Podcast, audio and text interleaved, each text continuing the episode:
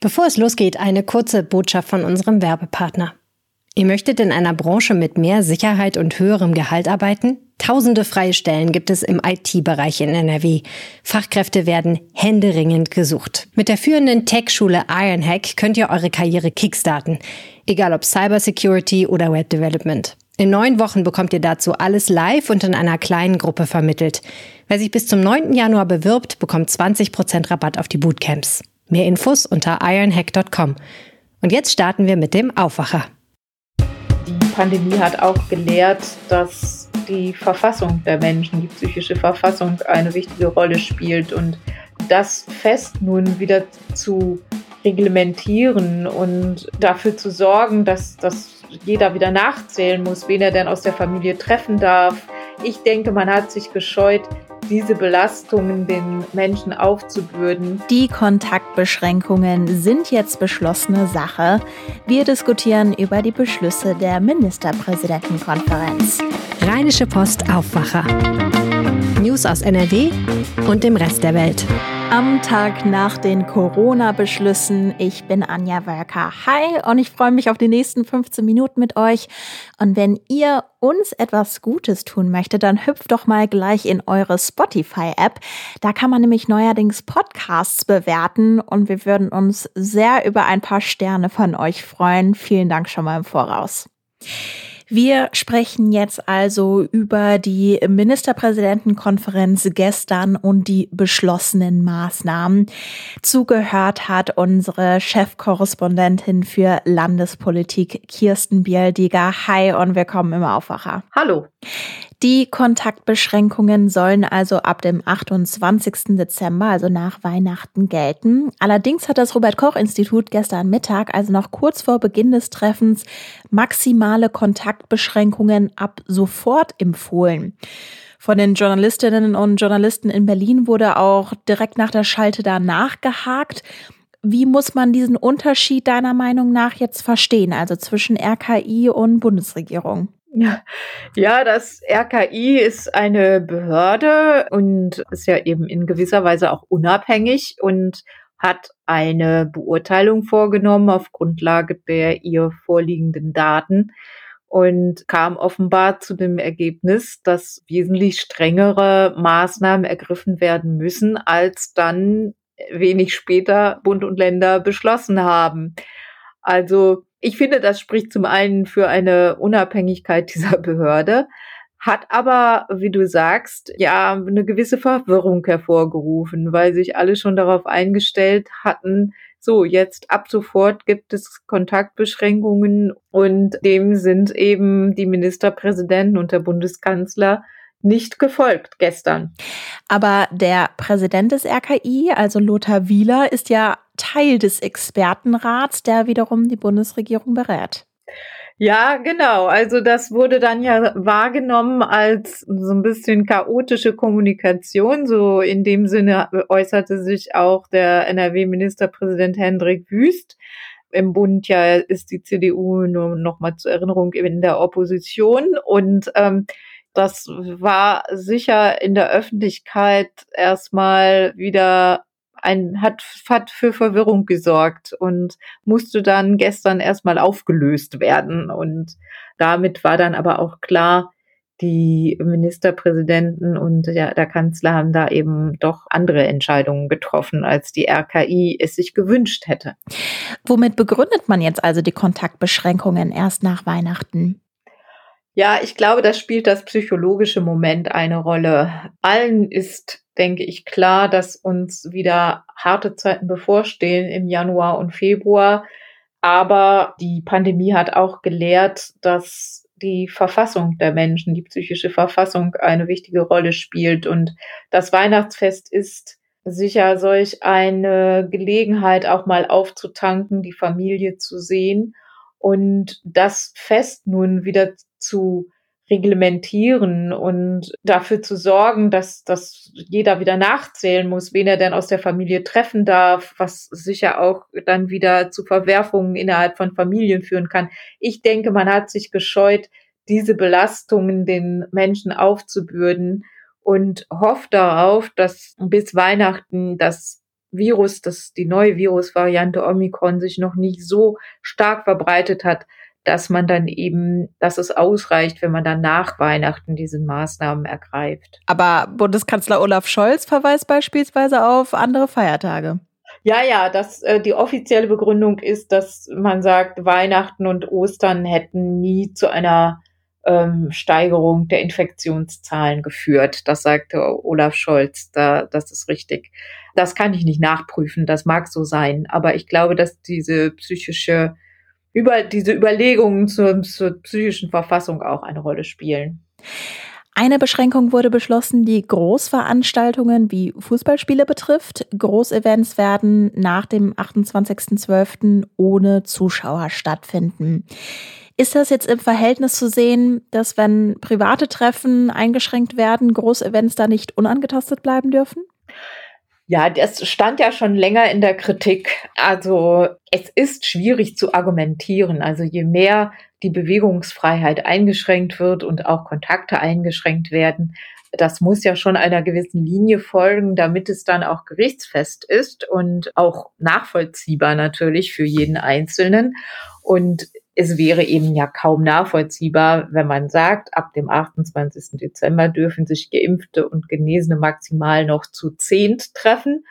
Aber ins Fußballstadion dürfen sie dann mit tausenden anderen gehen. Also an dem Punkt wird schon eigentlich deutlich, dass das keine gute Idee wäre, das so zu vermitteln. Und unabhängig davon würde Omikron das sicher auch nicht erlauben. Also es wäre ein wirklich ein Virenherd, eine solche Großveranstaltung. Es sind ja nicht nur Fußballspiele betroffen, sondern auch andere Großveranstaltungen. Unser Kollege Maximilian Plück hat gestern im Aufwacher gesagt, die Beschlüsse sind eine sogenannte Mindestanforderung. Inwiefern wird NRW jetzt vielleicht noch weitere Maßnahmen beschließen? Also besteht die Möglichkeit, dass NRW jetzt nochmal mit einer neuen Corona-Schutzverordnung um die Ecke kommt? Eine Anpassung wird ohnehin wieder nötig sein. Es wird eine neue Verordnung dann wieder erlassen werden. Inwieweit die über das hinausgeht, was Bund und Länder beschlossen haben, kann ich noch nicht sagen. Aber ja, wer weiß, vielleicht kommt Herr Laumann auf die Idee und sagt, bei uns äh, müssen aber schon vor dem 28.12. die Kontaktbeschränkungen, die neuen in Kraft treten. Der Beschluss würde es zulassen der Bund-Länder-Beschluss. Ich glaube im Moment in Nordrhein-Westfalen nicht daran. Gut, ein neues Treffen von Bund und Ländern ist für die erste Januarwoche angesetzt. Werden dann gegebenenfalls, was einige Menschen ja vielleicht auch fürchten, kurzfristig Schulschließungen in den Blick genommen? Ich denke, auszuschließen ist das alles nicht. Im Moment ist es allerdings so, dass die Gesetzeslage das nicht hergäbe. Das äh, war ja vor kurzem geändert worden. Die Ampelkoalition hatte ja diese äh, nationale epidemische Lage abgeschafft und hatte damit auch verfügt, dass die Länder nicht eigenmächtig Schulen schließen dürfen. Aber auch sowas lässt sich ja rückgängig machen und sollte Anfang Januar die Lage verheerend sein, dann wird sicher auch an diesem 7. Januar nochmal über die Schulen diskutiert werden. Kirsten Bieldiger, vielen Dank fürs Gespräch. Gerne. Und auf RP Online fassen wir natürlich auch alle Reaktionen auf die Beschlüsse für euch zusammen. Mecklenburg-Vorpommern beispielsweise setzt die Beschlüsse schon zu Heiligabend zum 24. Dezember um. Ärztepräsident Klaus Reinhardt zum Beispiel sagte unserer Redaktion, dass schnell greifende Kontaktbeschränkungen erforderlich seien es letztendlich aber auch darauf ankäme, dass die Bürgerinnen und Bürger die Vorgaben akzeptieren und sich auch daran halten würden. Deshalb sei die Entscheidung von Bund und Ländern nachvollziehbar, so Reinhard. Den Artikel dazu packe ich euch auch in die Show Notes. Ja, und im Kampf gegen Corona spielen die Ärzte und Ärztinnen natürlich eine riesige Rolle. Wir haben es in den letzten zwei Corona-Jahren gehört, hier im Aufwacher gesagt, aber es hat eben nicht an Bedeutung verloren. Im Gegenteil, die Menschen, die im Gesundheitsbereich tätig sind, die sind eben unglaublich wichtig und noch mehr essentiell für unser Leben. Das gilt eben in den Städten als auch auf dem Land. In ländlichen Regionen gibt es aber nicht immer immer genügend junge Ärzte und Ärztinnen, die dort praktizieren wollen. Deshalb hat NRW vor gut zwei Jahren als erstes Bundesland eine sogenannte Landarztquote eingeführt. Heißt, Studierende, die einen Landarztstudienplatz bekommen, verpflichten sich nach ihrem Studium zehn Jahre lang als Hausarzt oder Hausärztin in einer unterversorgten Region in NRW zu arbeiten. NRW-Reporterin Claudia Hauser weiß, was sich seit der Einführung der Quote getan hat und hat auch mit einer Studentin gesprochen, die sich für diesen Deal entschieden hat. Hallo Claudia. Hallo Anja. Starten wir vielleicht mal mit der grundsätzlichen Frage, wollen junge Menschen diesen Medizinstudium, Landarzt, Ärztin-Deal überhaupt eingehen? Ja, das wollen sie. Also es gibt mehr Bewerber, als es Studienplätze gibt. In den vergangenen zwei Jahren wurden jetzt eben über 500 Studienplätze vergeben und die Zahl der Bewerber ähm, war also noch deutlich größer.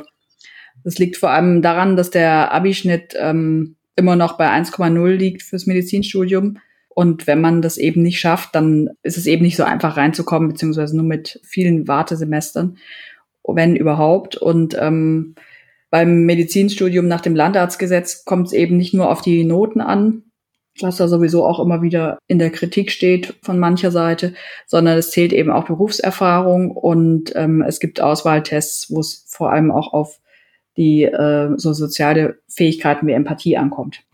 Ja, es gibt ja viele Studierende, die extra ins Ausland gehen, weil sie auch in Deutschland einfach viel zu lange warten müssten auf einen Studienplatz.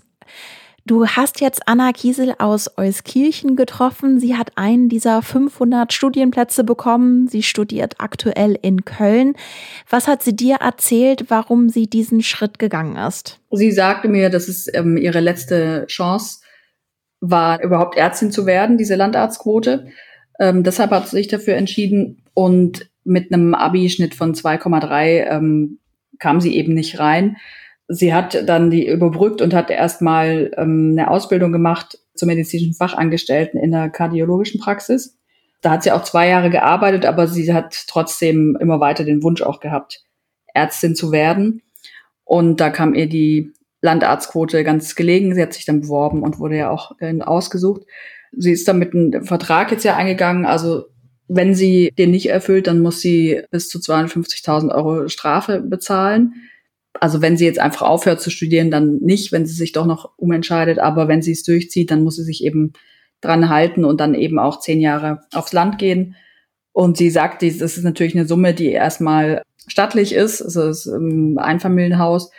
Das ist Erpressung, meinte sie, ist natürlich Erpressung, aber die Summe hat sie nicht abgeschreckt und sie würde sich immer wieder so entscheiden. Wenn sie sich immer wieder so entscheiden würde, worin sieht sie denn vielleicht dann auch die Vorteile, ja in einer ländlichen Region zu arbeiten?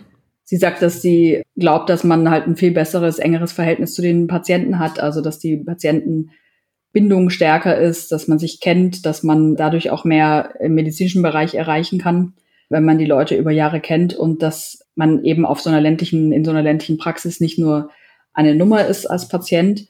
Das ist ein Punkt auf jeden Fall. Okay. Lass uns das zum Schluss vielleicht auch noch mal einordnen. Wie groß oder klein ist denn grundsätzlich das Problem von ja fehlenden Hausärzten und Hausärztinnen aktuell? Man kann es nicht so ganz pauschal beantworten. Also ein wichtiger Indikator sind die offenen Hausarztsitze. Da gibt's jetzt im Jahr 2021 450 offene. Und das Problem ist halt, dass mehr als die Hälfte der Hausärzte, die aktuell tätig sind, älter als 55 sind und dadurch eben in den nächsten 10 bis 15 Jahren in den Ruhestand gehen.